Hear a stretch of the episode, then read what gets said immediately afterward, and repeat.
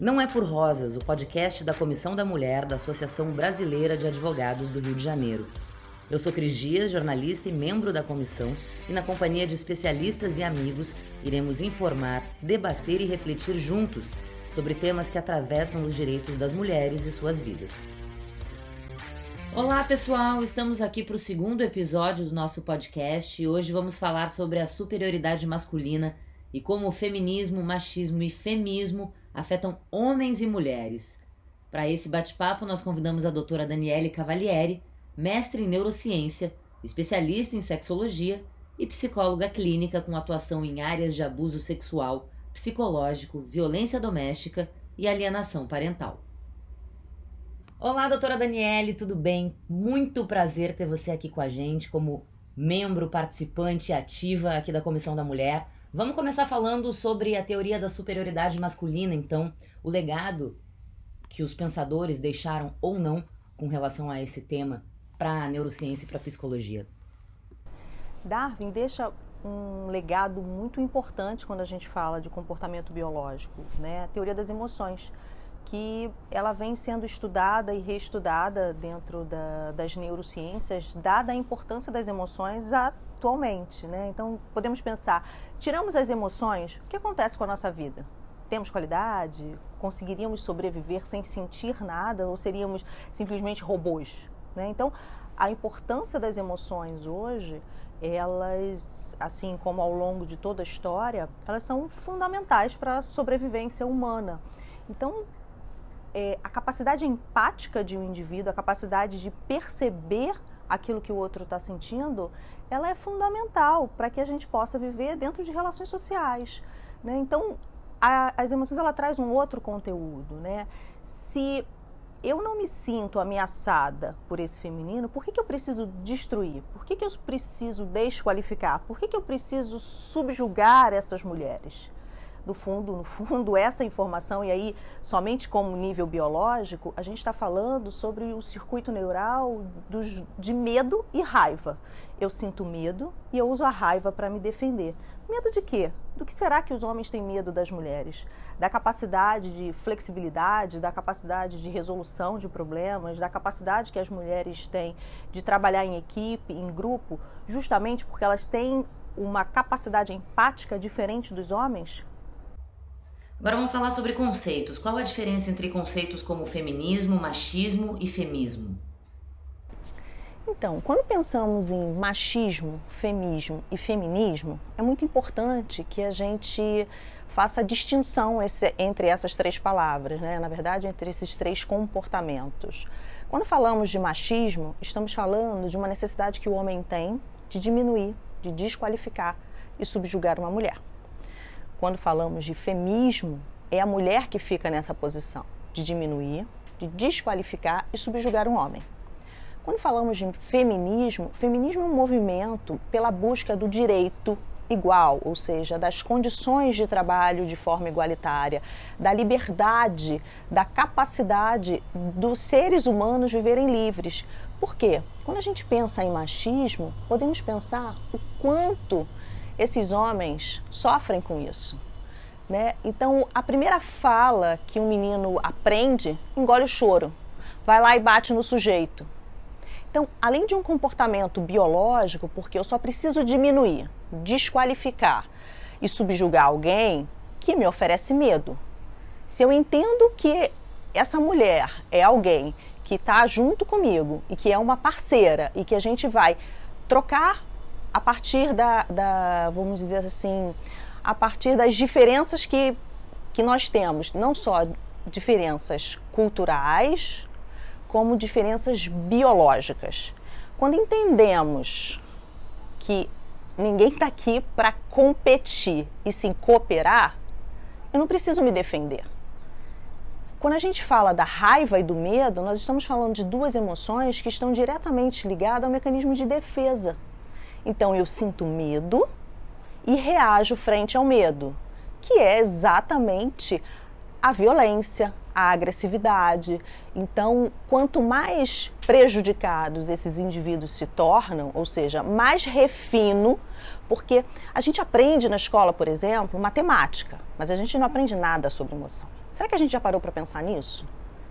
E se metade do nosso cérebro, uma, uma esfera do nosso cérebro funciona através dos mecanismos lógicos, matemáticos, e o outro através dos mecanismos emocionais, regulação das emoções, comportamentos pró-sociais, esse indivíduo ele está hipofuncional. Ele hiperdimensiona uma situação e hipodimensiona outra.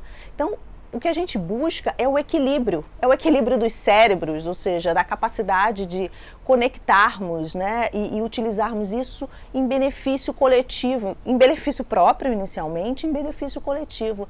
Será que os homens se dão conta da pressão que eles sofrem, por exemplo, de uma performance sexual? Eles não podem não saber. Então, eu particularmente que trabalho com adolescentes, percebo o quanto o machismo é destrutivo para eles, o quanto eles se sentem impressionados e não conseguem viver uma sexualidade de uma forma inteira. Porque se sexo é sentido, vamos lá, vamos pensar junto aqui. Se sexo é sentido, como que eu vou ter uma boa relação sexual, uma qualidade de relação sexual, se a primeira coisa que me é ensinada é não sinta? Não chore.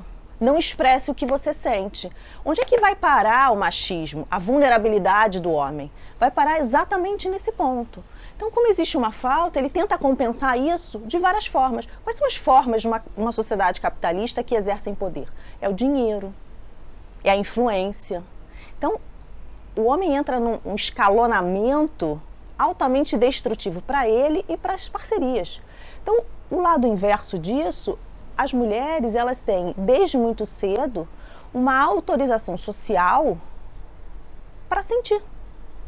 Então, as mulheres elas vivem em coletivos.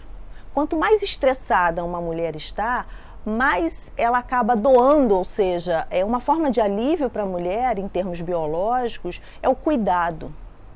A mulher ela tem uma capacidade empática muito maior que a dos homens, justamente porque ela procria. Então, para que ela possa cuidar da sua cria, para que ela possa perceber quais são as necessidades emocionais de um bebê, por exemplo, ela precisa da empatia, da leitura do não verbal.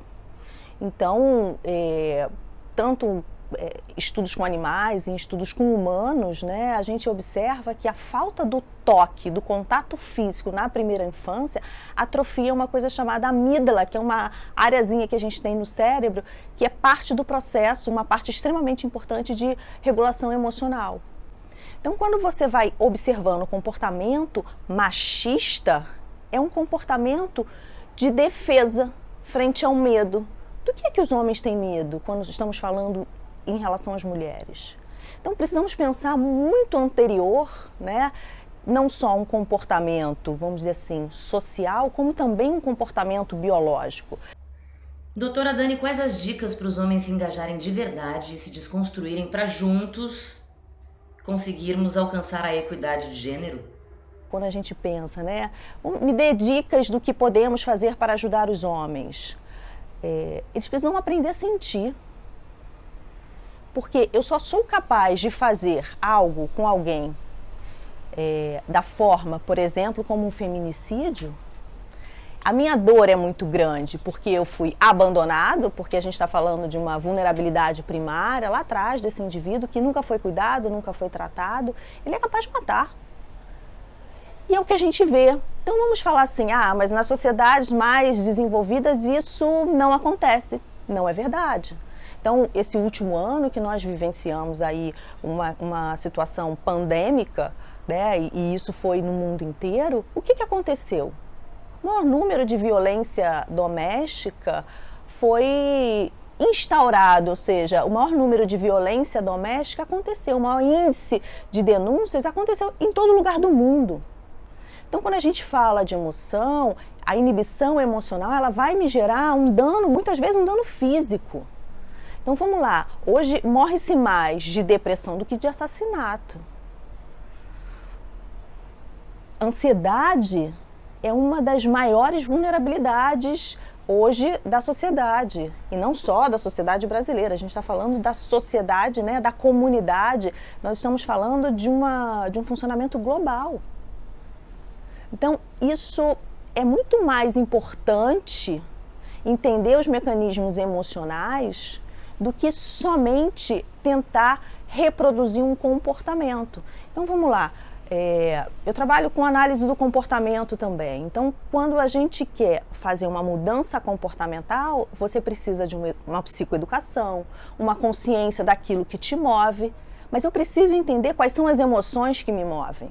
Porque se eu não entendo o que eu sinto, e o que eu sinto é primário, é fisiológico, eu tenho uma descarga de milésimos de segundo, eu não faço uma avaliação, eu não faço uma interpretação, eu simplesmente sinto e reajo. Não existe uma inferência de cognição.